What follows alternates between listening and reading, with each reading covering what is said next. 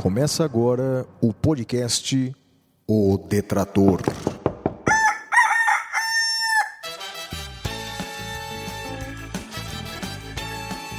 Comigo, o Detrator 45, Flávio Martins.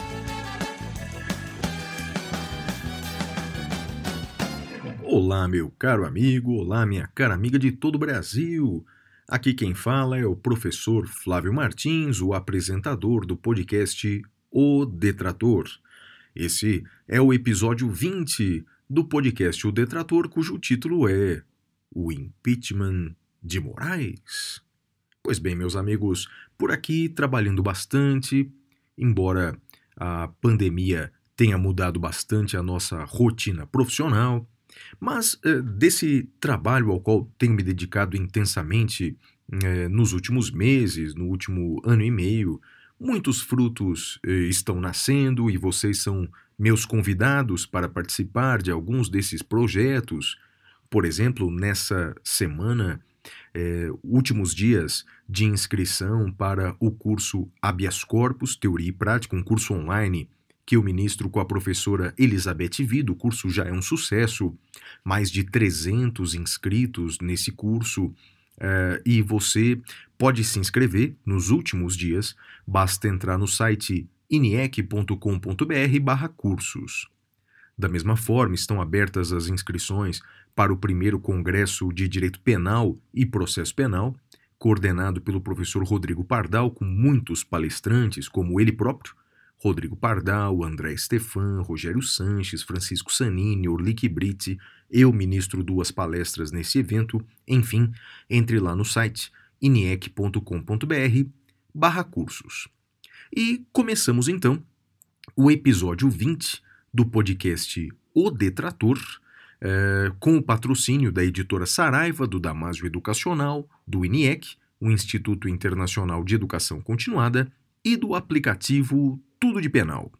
Vamos agora para o primeiro bloco do nosso programa. Vamos para o Clube do Ouvinte.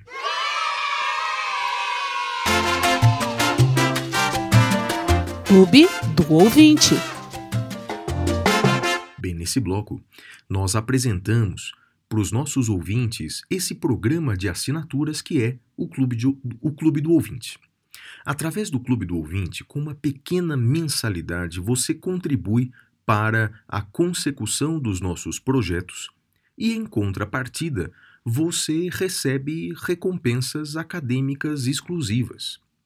No plano básico de R$ reais mensais, além de colaborar com todas as nossas atividades, como a produção, a edição de podcasts gratuitos, como é o caso do Detrator, como é o caso do Saindo da Caverna, que eu também produzo, você recebe as seguintes recompensas mensais: aulas online exclusivas, textos exclusivos todos os meses, participação em sorteio de livros em todos os episódios e descontos exclusivos em eventos acadêmicos, como, por exemplo, esse congresso online de direito penal que eu lhes informei eh, na abertura do programa. Bem, é, no plano avançado de 20 reais mensais, além de todos esses benefícios que eu mencionei, você receberá, depois de 12 contribuições, você receberá dois livros de minha autoria. Nesse primeiro ano, os livros serão o curso de Direito Constitucional, da editora Saraiva, e o Direitos Sociais em Tempo de Crise Econômica, também da editora Saraiva. Para contribuir, para fazer parte do Clube do Ouvinte, basta entrar no site www.apoia.se barra Clube do Ouvinte. apoia.se barra Clube do Ouvinte. O ganhador de um exemplar de um livro de minha autoria nessa semana é o ouvinte Rubens Augusto Siqueira Rubens. Em alguns dias você receberá o livro na sua casa. E vamos agora para o próximo bloco, vamos para o Fale com o Detrator.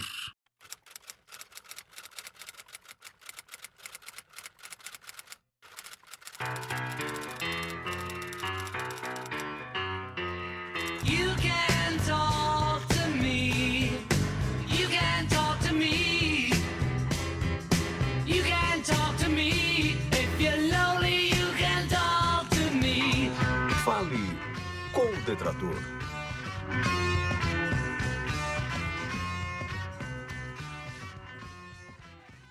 Bem, nesse bloco eu seleciono algumas das mensagens recebidas dos nossos ouvintes. Você pode mandar a sua, o seu alô, a sua pergunta, a sua dúvida, a sua contribuição. O nosso e-mail é podcast arroba professorflaviomartins.com.br. E você pode interagir com a gente também nas redes sociais. O nosso endereço, tanto no Twitter quanto no Instagram, é arroba siga o Flávio. Bem, a mensagem que eu selecionei essa semana é da Ellen Cunha Gomes. A Ellen pergunta assim: é, professor, a utilização de dinheiro público para propaganda em favor de pautas do governo não seria inconstitucional ou até mesmo caso de improbidade administrativa? Penso, juridicamente, que o uso do dinheiro público na publicidade institucional deveria ser permitido apenas com caráter informativo, exemplo, divulgação de campanhas de vacinação. Penso que seria inconstitucional uma prática que vem desde governos anteriores de, por exemplo, pagar apresentadores de TV para fazerem propagandas positivas de reformas políticas do governo, o que tem a dizer sob o ponto de vista constitucional ou legal. Ellen, a sua pergunta é importantíssima, não é? E uh, tem inclusive um desdobramento nessa semana com uma das notícias que eu vou comentar. Mas vamos lá. A resposta nós encontramos na própria Constituição, Ellen. O artigo 37, que trata da administração pública, no seu parágrafo 1, ele afirma o seguinte: a publicidade dos atos, programas, obras, serviços e campanhas dos órgãos públicos deverá ter caráter educativo, informativo ou de orientação social. Dela não podendo constar nomes, símbolos ou imagens que caracterizem promoção pessoal de autoridades ou de servidores públicos. Então, Helen, pode o governo, de fato, fazer publicidade dos seus programas, fazer publicidade das suas políticas, desde que isso tenha caráter educativo ou informativo. Até mesmo certas políticas das quais você não concorda, por exemplo. Então vamos imaginar uma campanha publicitária sobre o Bolsa Família. Ele vai instruir possíveis beneficiários do Bolsa Família procurar os seus direitos, vai instruir as outras pessoas que não são beneficiárias quais são os objetivos, as finalidades, os requisitos desse programa. Isso o governo pode fazer. É óbvio, não é, que o governante ele vai receber um capital político disso. Boas políticas públicas rendem votos, é natural, não é? Mas isso a Constituição permite. O que a Constituição não permite é nessas campanhas a utilização de símbolos, imagens ou nomes que liguem a uma determinada a um determinado político, a um determinado servidor. Então vamos lá, por exemplo, quando o ex-ministro da Educação, o colombiano naturalizado brasileiro Ricardo Vélez Rodrigues, eh, mandou uma carta para todas as escolas públicas pedindo que as crianças recitassem o slogan da campanha presidencial é, Brasil acima de todos, Deus acima, bem, eu não, não eu, Deus acima, Brasil, bem, é, vocês entenderam, não é Aquela, aquele slogan famoso. Bem, o, o, o, aquilo feria a Constituição, evidentemente, aquilo feria a Constituição. E sobre é, uma, uma decisão recente do TCU, a gente vai comentar nas notícias da semana. E vamos agora, obrigado pela sua mensagem, Ellen. Vamos agora para o próximo bloco, vamos para o frase da semana.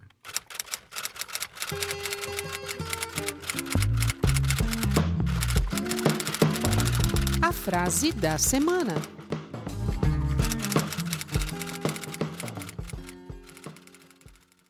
Muito bem, meus amigos, nesse bloco, frase da semana, nós analisamos alguma frase importante dita no passado por algum pensador digno de nota, Luther King, Clarice Lispector, John Kennedy, Valesca Popozuda e quaisquer outros grandes pensadores. Bem, nessa semana eu separei duas frases, mas sobre o mesmo tema. A primeira foi dita pelo filósofo alemão Immanuel Kant. Segundo ele, o ser humano é aquilo que a educação faz dele. E uma outra frase sobre educação foi dita pelo filósofo e matemático grego Pitágoras: Educai as crianças, e não será preciso punir os homens. Bem, meus amigos, todos nós sabemos que a, a educação ela tem um papel transformador. A educação abre olhos e abre portas. É através de uma educação séria, profunda, extensa, plural e libertadora que o ser humano consegue olhar além do horizonte. E temos que investir ao máximo na educação. Nessas últimas semanas, autoridades vêm dizendo que a educação, especialmente a educação universitária, não é para todos. Recentemente, uma importante autoridade, a mais importante autoridade da educação no Brasil, ela disse que de nada adianta fazer um curso superior, já que não há empregos.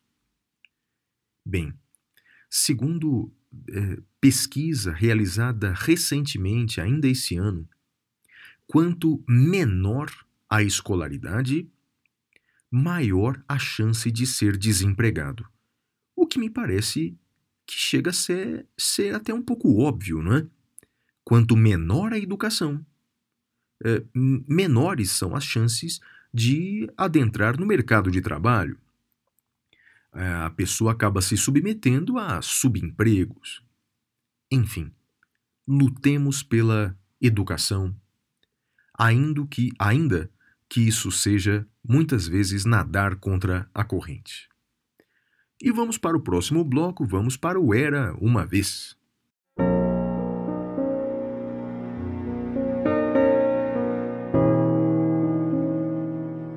Era uma vez. Bem, nesse bloco, Era uma vez, nós examinamos fatos uh, que ocorreram ao longo da história no dia do lançamento do episódio.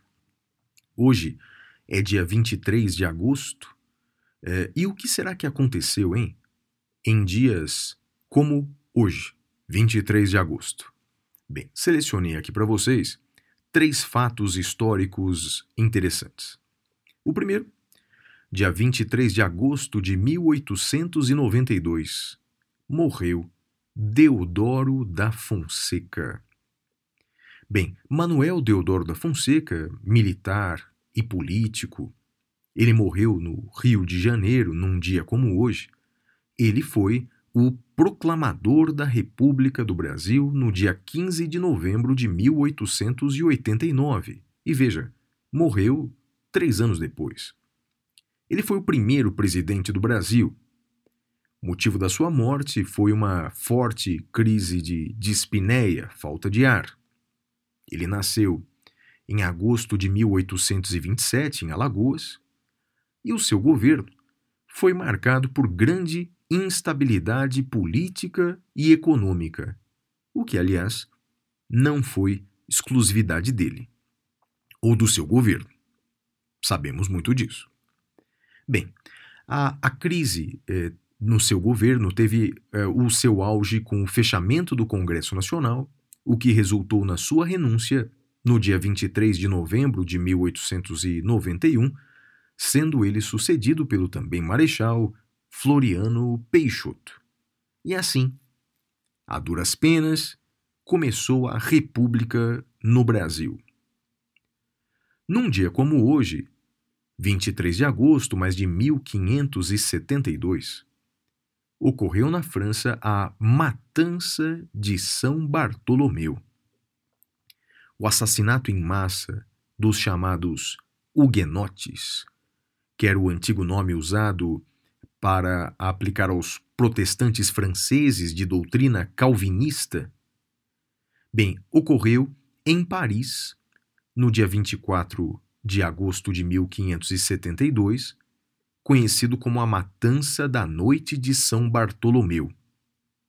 Paris, era naquele momento uma cidade decididamente anti-huguenote, anti-protestante. Os católicos mais extremistas não aceitavam de bom grado a presença dos protestantes em Paris. A mãe do rei, Catalina de Medici, ela tentou enfrentar a facção de huguenotes e por isso ordenou a morte de Gaspar de Coligny, dirigente huguenote e conselheiro de seu filho. Mas o fracasso de sua conspiração levou a que outros destacados protestantes franceses exigissem uma investigação. Catalina, a mãe do rei, convenceu seu filho a mandar matar todos os líderes huguenotes. Coligny se encontrava entre os primeiros mortos, e o massacre se estendeu de Paris até as províncias e provocou o recrudescimento das guerras de religião. E é impressionante, não é? Como até os dias de hoje as religiões são utilizadas para oprimir ou, pelo menos, é, distinguir pessoas de religiões diversas. Não é à toa que John Lennon, na sua memorável música Imagine, ele sugere, não é? Imagine não haver religiões. Segundo ele, seria um mundo mais pacífico. Por fim, no dia 23 de agosto de 2011, foi deposto o ditador da Líbia, Muammar Gaddafi. Pois é, num dia como hoje, só que de 2011, o ex-ditador da Líbia, Muammar Gaddafi, foi deposto após 42 anos no poder. Com o apoio das Nações Unidas, as forças rebeldes ganharam o controle da capital Trípoli e estabeleceram um governo de transição, obrigando a fuga do então chefe de Estado, que foi capturado e morto perto de sua cidade natal, Sirte, em 20 de outubro do mesmo ano. Assim, terminou mais uma das ditaduras que o ser humano presenciou. E vamos para o próximo bloco, vamos para o Fatos da Semana. Fatos da Semana. Bem, nesse bloco, o Fatos da Semana, nós vamos examinar fatos jurídicos que ocorreram ao longo dessa última semana pela qual passamos. O primeiro fato que eu destaquei é que ministros do Tribunal de Contas da União decidiram que a SECOM, Secretaria de Comunicação do Governo Federal, fez promoção pessoal do presidente da República. Comentamos uh, sobre isso no bloco uh, de, de Fale com o Detrator, não é? E veja só a notícia: os ministros do TCU eles decidiram, por unanimidade, que algumas publicações feitas pela SECOM no Twitter constituíram promoção pessoal do presidente da República e do ministro Tarcísio de Freitas. O processo foi aberto a partir de uma representação protocolada pelo Ministério Público junto ao TCU. Bem, o procurador, Júlio Marcelo de Oliveira, listou mais de 30 publicações na conta da SECOM, Secretaria de Comunicação, eh, no Twitter oficial, e que faziam promoção pessoal do presidente e do ministro da Infraestrutura. Havia postagens com fotos e imagens do presidente, frases da campanha presidencial. Enfim, como vimos, o artigo 37, parágrafo 1 da Constituição, veda esse tipo de campanha, veda o uso do dinheiro público com esse objetivo. A segunda notícia, o segundo fato da semana, é que o Tribunal de Justiça do Estado de São Paulo manteve uma condenação civil contra o presidente da República. Bem, o, na última quarta-feira, 18 de agosto de 2021, o Tribunal de Justiça manteve a sentença que condenou o presidente Jair Bolsonaro a pagar uma indenização de 10 mil reais a jornalista e colunista Bianca Santana. O presidente foi condenado por danos morais depois de, numa live nas redes sociais, afirmar que a jornalista estava divulgando notícias falsas, fake news. O presidente ele já tinha sido condenado é, na primeira instância e o TJ manteve, em recurso, manteve essa condenação. Bem, para a gente entender, o presidente da República goza de certas imunidades na Constituição. Todavia, as imunidades do presidente se referem à imunidade quanto à prisão. O presidente não pode ser preso, nem mesmo em flagrante. O presidente não pode ser preso. A única prisão a qual o presidente pode ser submetido é a prisão em decorrência de sentença condenatória. Né? A outra imunidade que o presidente tem é a imunidade com relação ao processo. O presidente ele não pode ser processado criminalmente por crimes que não, não tenham ligação com a função presidencial. Então ele só pode ser processado criminalmente enquanto durar o mandato. Só pode ser processado criminalmente por crimes que tenham vínculo com a função e, mesmo assim, depois de uma autorização de dois terços da Câmara dos Deputados. Veja então que o presidente não goza de imunidade civil. Então, portanto, é, ele pode ser condenado, como foi condenado, a indenizar uma jornalista por danos morais. É? Então, a Constituição não protege o presidente de tais condenações. A terceira notícia da semana, o terceiro fato da semana, é que o Ministério Público Federal ajuizou uma ação civil pública por danos morais coletivos contra os patrocinadores de pseudo-informes publicitários da Associação de Médicos pela Vida em defesa do tratamento precoce contra a Covid-19. Para você entender, uma associação de médicos, a Associação de Médicos pela Vida, fez uma série de campanhas publicitárias em jornais e outdoors, etc., sugerindo que as pessoas aderissem ao chamado tratamento precoce, aquele tratamento com cloroquina, invermectina e outros remédios. Bem, o tempo mostrou que esses remédios, infelizmente, não tinham eficácia contra o vírus, o vírus SARS-CoV-2. Ou seja, é, ficou comprovado que realmente aqueles medicamentos eram ineficazes contra a Covid-19. A ponto de, nessa semana, o FDA norte-americano fazer uma postagem jocosa pedindo que os americanos não tomem invermectina, dizendo: vocês não são cavalo, vocês não são gado, parem com isso. Bem, isso foi escrito é, numa postagem do FDA norte-americano. O problema maior, bem, se há que há um problema maior quanto a isso, é que houve é, o patrocínio desses informes pseudo-publicitários, houve o patrocínio de laboratórios, né? Laboratórios que lucraram com a venda desses remédios patrocinaram tais postagens. Eu imagino que nesse grupo de médicos é, havia talvez alguns médicos que acreditassem realmente na eficácia de certos medicamentos, apesar de não ter é, cientificamente comprovação da sua eficácia. Eu acredito que havia nesse grande grupo algumas pessoas de boa fé. Eu acredito. Posso ser ingênuo, mas eu acredito.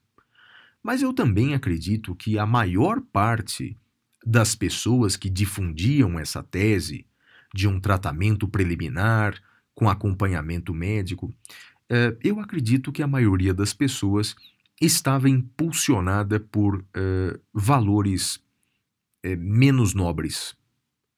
Porque eu tenho certeza que, de um lado, laboratórios que fabricam esses medicamentos lucraram muito com isso. Eu acredito que médicos é, lucraram muito com isso, portanto, se a doença não tem remédio, eu não preciso procurar um médico para sintomas leves, basta é, tomar remédios é, que, que amenizem os sintomas. Agora, se existe a possibilidade de um tratamento, eu vou procurar o um médico. E houve muitos médicos que ganharam muito com essa história do tratamento precoce. Quanto a administradores, bem, nós sabemos também eh, os eh, objetivos por trás daqueles que preconizavam um tratamento precoce, dizendo vá trabalhar, não fique em casa, vá às ruas, está tudo bem, basta tomar esses remédios milagrosos. Bem, com isso, os indicadores econômicos não teriam a queda que de fato tiveram. Bem, a última notícia que eu separei para essa semana é que a Justiça rejeitou queixa-crime oferecida por Augusto Aras, procurador-geral da República, contra o professor e colunista Conrado Ubner. Numa das suas publicações, Conrado Ubner chamou o procurador-geral da República de poste-geral da República. E com isso, eh, o procurador-geral, inconformado com tal postagem, ajuizou uma queixa-crime alegando crimes contra a honra praticados pelo professor, e a justiça rejeitou a queixa-crime. Bem, eu já disse isso algumas outras vezes e, e vou repetir, me perdoem pela repetição, mas vale para aqueles que estão acompanhando é, agora mais recentemente o nosso programa. A liberdade de expressão, ela varia, é um direito fundamental e varia na sua amplitude de acordo com quem fala e sobre quem se fala. Algumas pessoas têm uma liberdade de expressão maior na sua amplitude por conta de quem são ou da função que exercem. Por exemplo, o parlamentar, ele tem uma imunidade parlamentar que lhe dá o direito de ter uma amplitude maior na liberdade de expressão. O padre ou pastor, ele também pode proferir discursos até mesmo preconceituosos dentro dos limites do seu proselitismo, da defesa dos seus dogmas religiosos. Isso é uma coisa. Agora, outra coisa é que também a amplitude da liberdade de expressão varia sobre quem se fala. Quando nós nos referimos e comentamos as atitudes de autoridades públicas, nós que vivemos numa república, nós temos o direito de fazer críticas, ainda que ácidas, se relacionadas à atividade, à profissão, à função exercida ou mal exercida. Então, uh, chamar o Procurador-Geral da República de poste-geral da República, dizendo que ele não está exercendo devidamente sua função, é uma crítica dura, ácida, mas que está inserida na liberdade de expressão. Portanto, a queixa deveria ser rejeitada e foi devidamente rejeitada. E vamos agora para o tema da semana.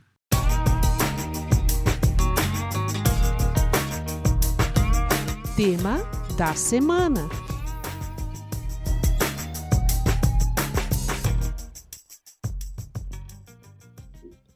Bem, o tema da semana é o impeachment de Moraes. Bem, todos sabem, eu imagino, não é? Basta abrir os jornais ou ver os noticiários quais, em quaisquer uh, plataformas, que você sabe que o presidente da República ele fez uma denúncia, e essa é a palavra técnica, fez uma denúncia, contra o ministro do STF, Alexandre de Moraes, alegando crime de responsabilidade de Alexandre de Moraes. Bem, é, esse procedimento encontra previsão legal na Lei 1079 de 50, que é a lei do impeachment. Essa lei, ela se aplica tanto para o crime de responsabilidade do presidente da República, também para ministros de Estado e também para ministros do STF. Então, portanto, qualquer cidadão pode oferecer uma denúncia contra o presidente da República, contra ministro de Estado, contra o PGR e contra um ministro do STF também. No caso de crime de responsabilidade de ministro do Supremo, a denúncia é encaminhada ao Senado Federal. Cabe ao presidente do Senado dar ou não dar início ao processo de impeachment. Cabe a ele, portanto, decidir se dará ou não dará andamento àquela denúncia. Bem, se ele indeferir aquela denúncia, cabe recurso para a própria casa. O que vem acontecendo em casos de impeachment é que o presidente do Senado, no caso de impeachment de ministros do Supremo, ou presidente da Câmara, nos casos de impeachment, de pedido de impeachment do presidente da República, eles não decidem. Sentam em cima daquela denúncia né, e acabam não decidindo, não dando margem à discussão, eles simplesmente não decidem. Bem, vamos examinar esse eh, episódio. No meu livro Curso de Direito Constitucional, eu falo sobre a necessidade de conter o chamado Judicial Review, que é o poder que o judiciário tem de dar a última palavra e muitas vezes essa última palavra pode ser dada de forma equivocada. Dois anos atrás, aproximadamente, por decisão do então presidente do STF, Dias Toffoli, foi instaurado de ofício, com base num artigo do regimento interno do STF, um inquérito policial que ficou conhecido como o Inquérito das Fake News.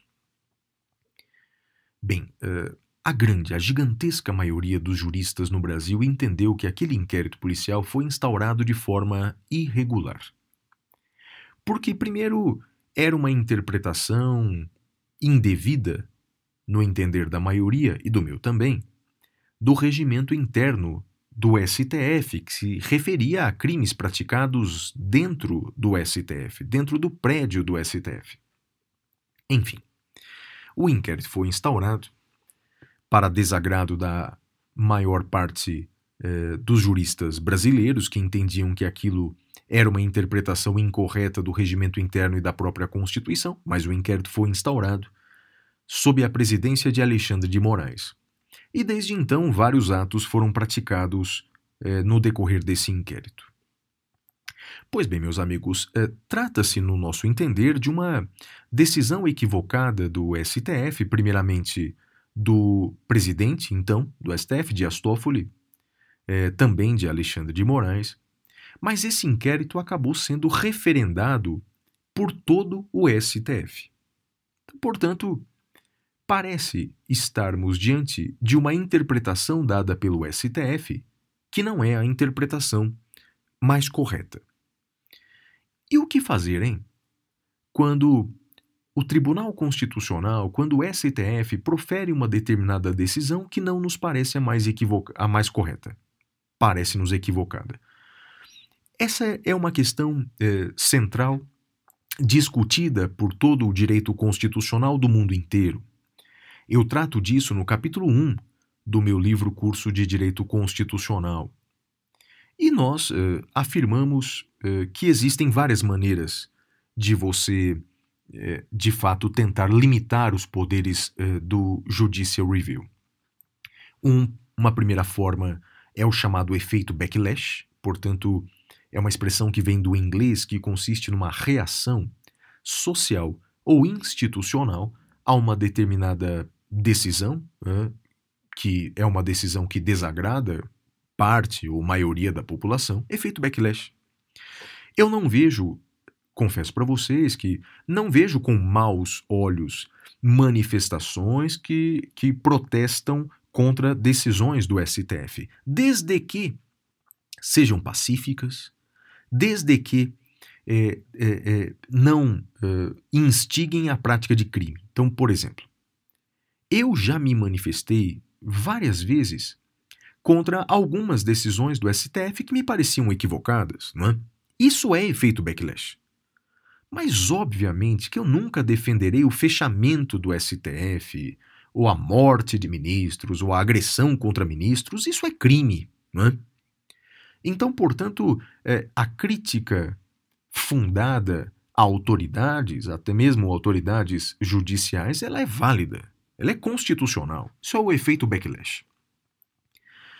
É, internamente, nós podemos fazer todos os recursos dentro das instâncias judiciais, mas, obviamente, que quando o erro é da maior instância, que é o STF, não há outras instâncias acima dele para recorrer internamente, então os recursos nacionais são limitados. Mas eu lembro que é, existem cortes internacionais. Tenho falado cada vez mais disso, embora eu seja professor de direito constitucional, a cada, cada dia mais eu estudo, por necessidade, direitos humanos e direito internacional, porque é através dessas duas disciplinas que nós podemos conter os abusos jurídicos internos. Então, por exemplo, nada impede que uma decisão que consideremos, eh, consideramos equivocada do STF a gente possa levar até a Comissão Interamericana de Direitos Humanos. E atenção, advogados do ex-deputado Roberto Jefferson. Eu estou falando Comissão Interamericana de Direitos Humanos, que fica em Washington, não é na Costa Rica. É que, para quem não sabe, é, ao, aos advogados de Roberto Jefferson é, foram até a Costa Rica peticionar perante a Corte Interamericana. Não, não, não. A Corte Interamericana não receberá essa petição. Temos que estudar direito internacional para saber a quem recorrer. Mas essas instâncias internacionais, elas precisam ser cada vez mais conhecidas. Elas nos ajudarão a conter os equívocos da nossa Suprema Corte do nosso STF. E uma das maneiras muito excepcionais é, de conter o Judicial Review é também o impeachment de ministros do STF. Então, em tese, é legal, é jurídico pleitear o impeachment de ministros do STF desde que é, a gente enquadre aquelas atividades como crime de responsabilidade nos termos da lei. A lei é a Lei 1079 de 50 a Lei 1079, que no seu artigo 39 prevê quais são os crimes de responsabilidade de ministros do Supremo. São cinco hipóteses. A primeira é alterar por qualquer forma a decisão ou voto que já proferiu. Número 2. Proferir julgamento quando por lei seja suspeito. Número 3. Exercer atividade político-partidária. Número 4 ser patentemente desidioso no cumprimento dos deveres do cargo, e número 5, proceder de modo incompatível com a honra, dignidade e decoro de suas funções. Bem, é, o presidente da República fez a denúncia contra Alexandre de Moraes, utilizando-se desse inciso 5, a violação do decoro das funções. Meus amigos, eu confesso que chega a ser um pouco engraçado. O nosso presidente da República, que já fez postagens sobre Golden Shower, que numa live respondeu para a CPI com uma palavra que eu não sou capaz aqui de repetir, mas uma palavra escatológica sobre o desempenho intestinal, ou seja, presidente da República, depois desses anos, agindo dessa maneira, dizer que o ministro do Supremo está ferindo o decoro é um pouco engraçado, né? É, bem, decoro nos olhos, nos olhos dos outros é refresco, né? Bem, mas o fato é o seguinte: então, é, juridicamente falando, é possível que qualquer cidadão faça uma denúncia contra ministros do Supremo. Se você olhar as postagens que eu já fiz ao longo dos últimos anos, eu confesso que já identifiquei. Na postura de alguns ministros do Supremo, já identifiquei crimes de responsabilidade. É, já houve caso de ministro que respondeu numa entrevista para uma repórter para ela pegar, pegar a pergunta que fez e enfiar a pergunta numa parte do seu corpo que eu também não sou capaz de repetir. Eu entendo que aquilo é ferir o decoro. Já vi caso de ministro do STF, coincidentemente até o mesmo, que concedeu habeas corpus para a família de um apadrinhado de casamento, que, no meu entender, é caso de suspeição e, por essa razão, se encontra ali no inciso 2 é, desse artigo 39 da lei. Então, ou seja, eu já, já vi casos que me parecem de, de crime de responsabilidade de ministro do Supremo. Então, qualquer cidadão pode oferecer denúncia.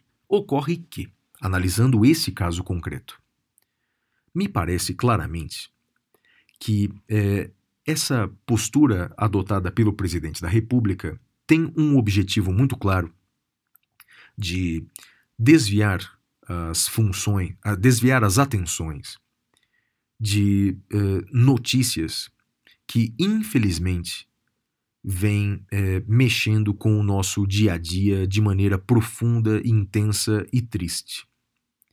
Que são notícias que mostram a profunda crise econômica e social na qual nós estamos. Bem, primeiro, é, o real foi uma das moedas que mais desvalorizou nos últimos anos. São 10 moedas que mais desvalorizaram aí no, nos anos, e temos o peso argentino, temos a moeda da Venezuela, a moeda do Haiti. O Brasil está nessa lista das moedas que mais desvalorizaram frente ao dólar. Bem, as consequências são, são terríveis, não é? O, o preço dos combustíveis, por exemplo, atingiu um, um valor é, é, um valor incomparável e isso afeta é, o preço é, de, de tantos produtos, inclusive e principalmente produtos alimentícios, isso afeta a cesta básica, enfim. A crise econômica é profunda, o desemprego é enorme, a ponto do ministro da Educação dizer: para que você quer universidade, rapaz? Você não tem emprego? Chegamos a esse ponto, e é, e é um, um ponto equivocado, porque, volto a dizer, não é? Quanto menor a educação, maior a chance de ser desempregado. Quanto menor a educação, é? é inversamente proporcional. Ou seja, temos uma crise social, 41% das pessoas brasileiras, dos brasileiros, eh, passam fome ou insegurança alimentar, enfim.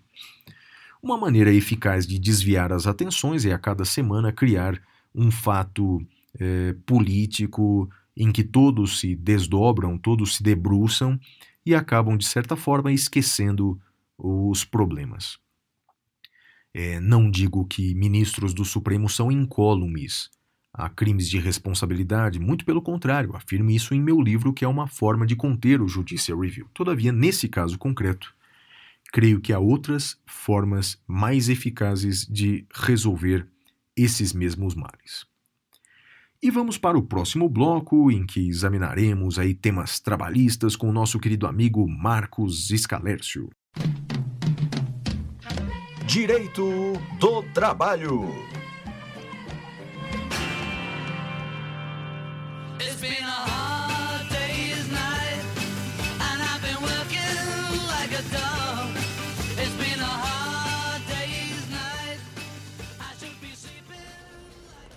Olá, queridos amigos e amigas do podcast de sucesso O Detrator. Sou Marcos Escalercio, juiz do trabalho, professor de Direito e Processo de Trabalho no Damásio.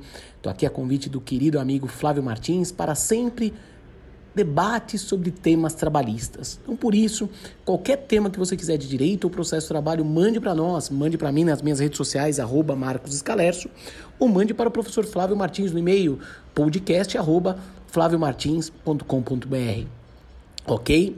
E o tema de hoje foi a pedido de um ouvinte, é para falar sobre o vínculo de emprego ou não do Uber, do motorista de aplicativo, um tema de grande debate que não tem como esgotar numa simples, é, num simples comentário como o de hoje, ainda gera muita é, é, divergência na jurisprudência, as decisões pipocam de formas diferentes, aparecem né, de formas diferentes, então por isso o debate é muito importante.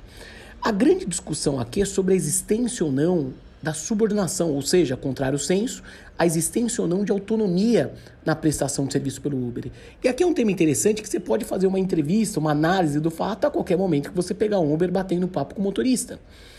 Para quem sustenta que não é empregado, defende que ele é autônomo, porque ele tem total liberdade para é, trabalhar quando quiser, desligar o aplicativo a hora que ele quiser, atender ou não cliente a hora que ele quiser que ele é livre, que ele assume o risco do negócio. E com isso ele é um motorista, é um prestador de serviço autônomo e não é empregado da Uber.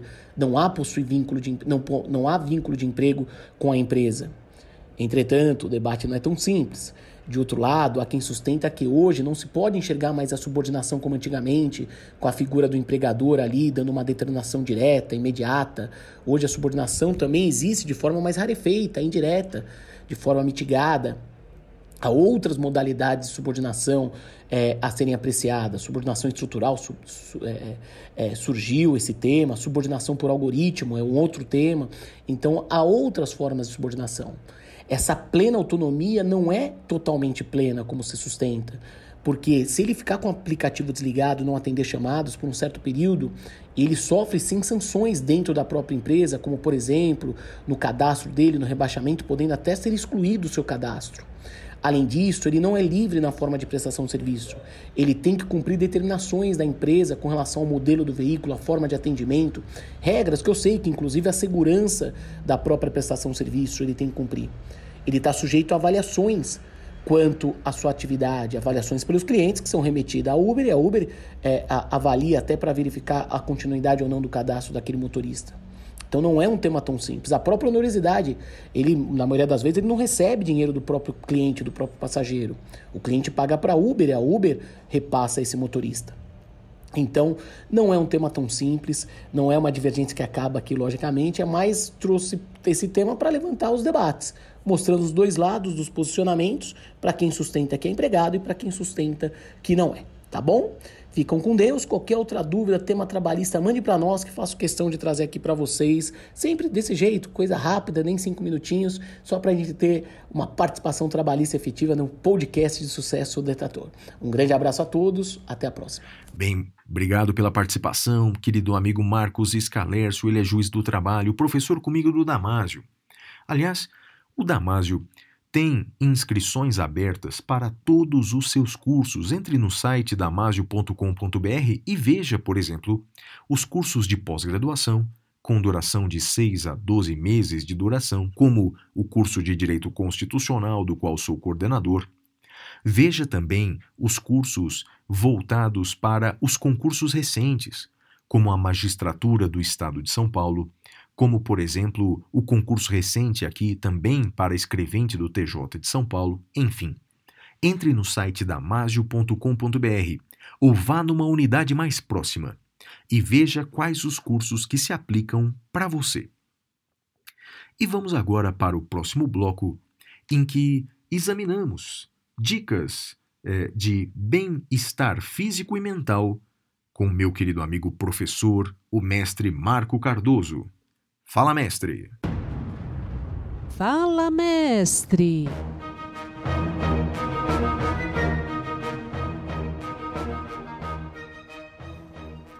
Olá, caros ouvintes do podcast O Detrator, tudo bem com vocês? Obrigado por mais uma semana juntos. E hoje vamos falar sobre merecimento. De acordo com o dicionário, merecimento significa mérito, valor, ter direito a, ser digno de, estar em condição de receber ou obter, a preço. É aí que a coisa assusta. Na cultura ocidental, fomos condicionados a ligar o conceito de merecimento ao desvalor, à impotência, à dor, à fraqueza, à pobreza, numa total e completa distorção do verdadeiro significado dessa ideia, como visto no dicionário. Quem nunca ouviu da mãe enquanto criança? Tadinho, ele está doente, deixa fazer o que quiser. Esse é um de muitos exemplos ligados a essa forma de pensar. Uma lição que aprendi com muito custo foi a autovalorização, assunto que falarei em áudios futuros. Se você não se dá valor, como os outros podem te valorizar também? Para chegarmos onde queremos, é necessário acreditar que realmente merecemos estar lá e valorizar o que somos. Nós somos merecedores. Eu, você e todos são merecedores do que há de melhor, de toda a felicidade que está sim a nosso alcance. Porém, temos que agir de acordo com o merecimento, fazendo de acordo com aquilo que queremos alcançar. Ou seja, não adianta querer conquistar o mundo se você nem arrumar a sua cama depois que levanta pela manhã. Aliás, você já perguntou para você mesmo se merece ou não estar onde está? Reflita sobre isso. Excelente semana para todos. Forte abraço do professor Marco Cardoso. Bem, o mestre Marco Cardoso, ele é professor de Kung Fu, e de outras artes marciais e técnicas orientais para qualidade de vida e saúde. Ele é professor desde 1992 e diretor da escola Quan Kun de Kung Fu. Eu, depois de alguns anos, voltei a ser o seu aluno. Tenho a honra de ser aluno do mestre Marco Cardoso, que além de ser um professor incrível, é uma pessoa realmente sensacional. Para acompanhar o trabalho do mestre Marco Cardoso, entre no seu perfil do Instagram, arroba KungFuLife7. Arroba KungFuLife7. E quem sabe você também pode ser um dos seus alunos. E vamos para o próximo bloco, vamos para o Dica da Semana.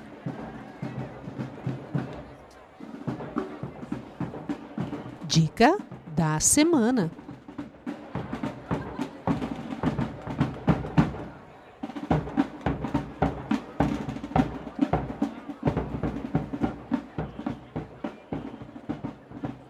Bem, a dica dessa semana é um filme que volta ao catálogo de um desses serviços de streaming, no caso a Globoplay. É o filme brasileiro Central do Brasil. É um filme da década de 90, estrelado por Fernanda Montenegro e Matheus Nastergali, com participação de muitos outros atores.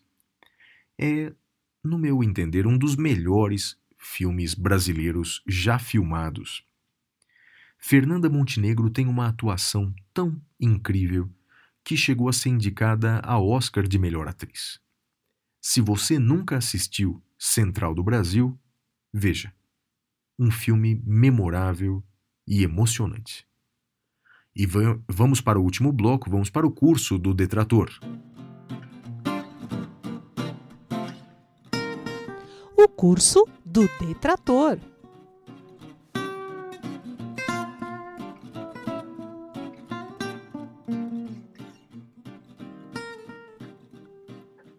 Bem, nessa semana no curso do Detrator, nós vamos falar sobre o conceito político de Constituição.